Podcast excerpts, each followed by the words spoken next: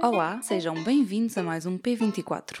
Desde que a Organização Mundial de Saúde declarou a Covid-19 como pandemia, vários países por todo o mundo começaram a adotar medidas para combater o novo coronavírus. Ruben, hoje falamos com o João Ruela Ribeiro, ele que é o correspondente do público no Brasil. Fala-nos da cidade de São Paulo. Há várias particularidades que podem tornar o coronavírus em algo especialmente dramático no Brasil. E todas elas estão relacionadas com a enorme desigualdade económica neste país. Começando pelas favelas nas periferias das grandes cidades, que são um dos pontos mais críticos e que preocupam mais uh, os especialistas. O abastecimento de água é muito irregular e isso torna uh, praticamente impossível para muita gente cumprir os cuidados que têm sido repetidos uh, em todo lado, de lavar as mãos constantemente. Por exemplo, no Rio de Janeiro, recentemente sofreu uma grave crise hídrica e que, que se repetir e se, prolongar e se, ou se repetir ou se aprofundar pode ser catastrófica num cenário de, de epidemia descontrolada. Para além de tudo isto, as casas nas favelas muitas vezes são pequenas e albergam famílias inteiras. Uh, e a tal distância social, que é outra das regras básicas para conter a propagação do coronavírus, também se torna difícil de, de cumprir. E outro fator relacionado com as favelas, mas não só, é o grande número de trabalhadores na economia informal. Alguns cálculos apontam para 25 milhões de trabalhadores que não têm vínculos contratuais. São as empregadas de limpeza, os motoristas das plataformas de transportes, os entregadores da comida, eh, estes últimos que têm sido amplamente requisitados nos últimos dias por causa da, da quarentena eh, que tem sido imposta.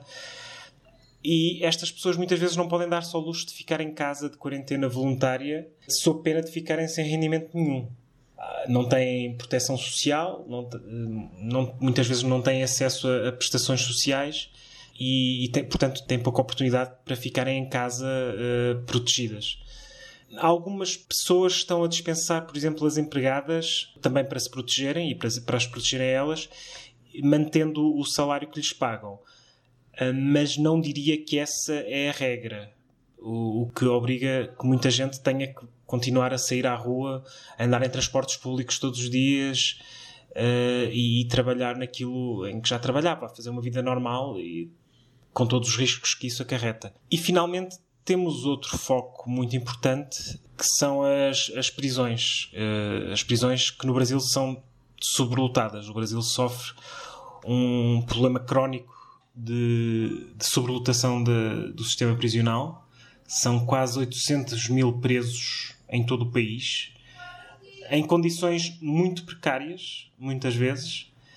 Um, e nesse cenário de sobrelotação é praticamente impossível cumprir as regras de distância social e de higiene que, que seriam convenientes. Estou a, a, trabalhar nesse tema para, para uma reportagem para o público e, e falei com uma pessoa que me contou recentemente que houve uma epidemia de sarna que é uma doença consideravelmente menos infecciosa que o, que o coronavírus, numa prisão em Pernambuco. E, e, todos os, os, os, detidos acabaram por, por ser contagiados. Uh, portanto, podemos, podemos fazer especular o que é que acontece se houver um caso de, de infecção de coronavírus num estabelecimento destes. Quanto às medidas que, que estão a ser aplicadas, um, é complicado resumir. O, Brasil é um Estado federal e, portanto, as principais, as medidas mais concretas têm sido aplicadas uh, pelos governadores de cada Estado. Uh, e o Governo Central emite, sobretudo, linhas orientadoras. Politicamente, o presidente Bolsonaro tem sido criticado por ter eh, inicialmente desvalorizado a epidemia, disse que era uma fantasia e que estava a ser exagerada pelos, pelos meios de comunicação social no domingo passado participou numa manifestação uh, com apoiantes, quando já havia recomendações para que se evitassem eventos uh, de massas. E isso tem criado, tem criado um, uma série de problemas, uma, tem, está a abrir uma crise política e institucional com, com outros atores políticos e, e está a deixá-lo numa situação frágil. Quanto a medidas, o, o, o Governo Federal ordenou esta quinta-feira o fecho das fronteiras terrestres. Também tem prometido reforçar o número de camas nos cuidados intensivos, uh, que são uma das fragilidades do, do, Sistema Único de Saúde, que é o, o, o SNS brasileiro. Mas pelo aquilo que se tem visto, pela postura do, do Governo Federal nos últimos dias, nota-se uma grande preocupação com a economia porque a epidemia de, de, coronavírus aparece numa altura especialmente crítica para a economia brasileira. Uh, foram publicados recentemente os últimos números do crescimento económico, que ficou aquém do que era esperado. A bolsa tem estado quase sempre no vermelho e o, o real, a moeda brasileira, está a sofrer uma desvalorização histórica. Uh, e, e, tudo isso junto, uh, em conjunto com o impacto expectável do, do coronavírus uh, torna bastante previsível que, que, o Brasil entre novamente em recessão. Alguns bancos já, já prevêem esse cenário. Uh, para isso, uh, uma das medidas que o governo anunciou esta semana foi, por exemplo, permitir que, que as empresas possam cortar os salários dos seus trabalhadores e também diminuir o seu horário de trabalho.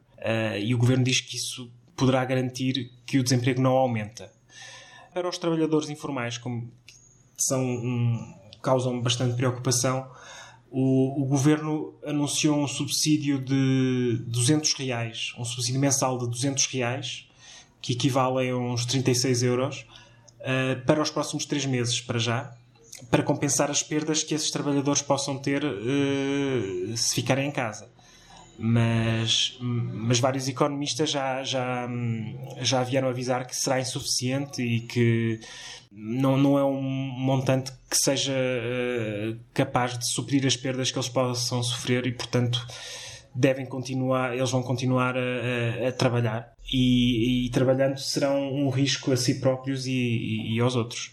Em São Paulo, que é a cidade onde me encontro, uh, as medidas são semelhantes a muitas das que têm sido tomadas em Portugal. as aulas foram suspensas, tanto no, ensino público como no privado e nas universidades. Foi dada uma ordem para que os restaurantes e as lojas não essenciais uh, sejam encerradas. Uh, os centros comerciais também uh, foram fechados. os concertos, os espetáculos, os museus, os cinemas, que são muitos em São Paulo, uh, também são, foram fechados. Um, eh, foi dada também ordem para que fossem canceladas as missas e os cultos das igrejas evangélicas, que são mais que muitas aqui na cidade, uh, embora haja alguma resistência de alguns pastores um, que, que, se recusam a, a, cancelar ou a suspender o, o, as, suas, as, suas, orações e que são um, um foco também importante de, de, infecções, uma vez que junta muita gente. Pelo que consigo notar, sem sair de casa, uma vez que estou a tentar limitar ao máximo as minhas saídas, há consideravelmente menos trânsito em São Paulo, que é uma cidade metrópole de 13 milhões de habitantes, uh, e nota-se consideravelmente menos trânsito embora não haja ruas desertas, totalmente desertas, como, como se vê na Europa, por exemplo. Um, eu diria que é muito difícil parar uma cidade desta, desta dimensão, com 13 milhões de habitantes. Muito, pessoas, muitas das quais, como eu já tenho dito, não se podem dar ao luxo de ficar em casa, eh, mesmo pondo a sua vida em risco. Neste P24 vamos também, Ruben, ao encontro da correspondente do público nas instituições europeias. E na capital belga, Rita Cisa, a correspondente do público em Bruxelas, é com ela que falamos. Viva Rita! Alô! Que medidas é que têm sido impostas nestes últimos dias na Bélgica a propósito desta pandemia do novo coronavírus? Ora bem, vigora por decreto real um regime de confinamento geral o que quer dizer que, portanto, um quadro jurídico excepcional em que estão interditas todas as, as deslocações eh, consideradas não essenciais e, portanto, é proibido permanecer na via pública, nos locais públicos, exceto em caso de necessidade e por razões urgentes. Isto, na prática, não quer dizer que as pessoas estejam obrigadas ao isolamento domiciliário. Eh, estão autorizadas a sair de casa, seja para, por exemplo, fazerem um pouco de exercício físico nas imediações da sua residência e sempre em números reduzidos, ou seja, eh, as pessoas que vivem juntas podem eh, fazer exercício juntas, mas não podem fazer exercício, por exemplo, com os vizinhos e, portanto, podem fazer deslocações também na sua zona de residência para irem às compras ao supermercado, para fazerem algum tipo de tratamento médico ou prestar auxílio a alguém que precise, para irem tratar eh, de assuntos urgentes aos bancos que continuam abertos ao contrário de todo o resto eh, da atividade comercial eh, mas num horário reduzido das 9 ao meio-dia e apenas por marcação prévia, ou também podem ir aos correios, mas portanto há um regime que não é de isolamento obrigatório, mas em que as pessoas estão a ser fortemente condicionadas para ficar em casa e que está a ser de, de maneira geral cumprido. Enfim, o governo avisou que, eh, portanto, teria as forças de segurança a vigiar o cumprimento destas ordens. Eh, eh, o que se passa é, de acordo com as informações dadas pelas autoridades, que as pessoas que podem ser, portanto, não, ao contrário do que, do que existe, por exemplo, em França, as pessoas não são obrigadas a ter um certificado, a assinarem um atestado para se poderem deslocar, mas pode Uh, podem ser questionadas por, pelas forças de segurança na rua, que lhes podem perguntar uh, qual, a, qual a razão de, de terem saído de casa, uh, para onde é que se estão a deslocar. E há também uma recomendação, por exemplo, para as pessoas que estão mais ansiosas dentro de casa e que, e que se apercebam de ajuntamentos à porta das suas residências ou, ou no, nos seus bairros, eh, que comuniquem uh, essas situações à polícia para que a polícia possa verificar qual a razão de ser desses ajuntamentos, porque, portanto, ajuntamentos públicos uh, estão interditos. Nesta altura, quais é que são os números na Bélgica? A Bélgica tem 1.795 infecções confirmadas de, com coronavírus, estão uh, internadas 634 pessoas, eh, de, desses há 130 uh, eh, doentes que estão nos cuidados intensivos, 88 dos quais com assistência respiratória, mas também hoje uh, já, já tiveram alta 155 pessoas que estiveram em tratamento. Houve uma mensagem divulgada esta manhã pelo virólogo-chefe do laboratório da Universidade de Leuven, que está encarregada de de concentrar a, eh, a realização destes testes laboratoriais ao, ao, coronavírus e que, de certa maneira, procurou sossegar a sociedade dizendo que, de momento, a situação nos hospitais não é muito má, eh, portanto, que eh, os planos que foram preparados de assistência hospitalar estão, neste momento, a responder às necessidades mas eh, evidentemente todos estes conselhos são depois seguidos pela mesma recomendação de as pessoas praticarem uh, o distanciamento social e de as pessoas que tenham sintomas e que não estão todas a ser testadas na Bélgica, longe disso, mas as pessoas que manifestem alguns dos sintomas da doença por coronavírus que consultem os seus médicos, centros de saúde por telefone, enfim, sigam todos os protocolos que todos os países estão uh, já fartos de saber quais são e, e não se desloquem uh, ao hospital. Estavas-me a dizer que não está a haver uma, aquilo que nós chamamos de testes generalizados, ou seja, a ser só feitos testes para casos suspeitos, é isso?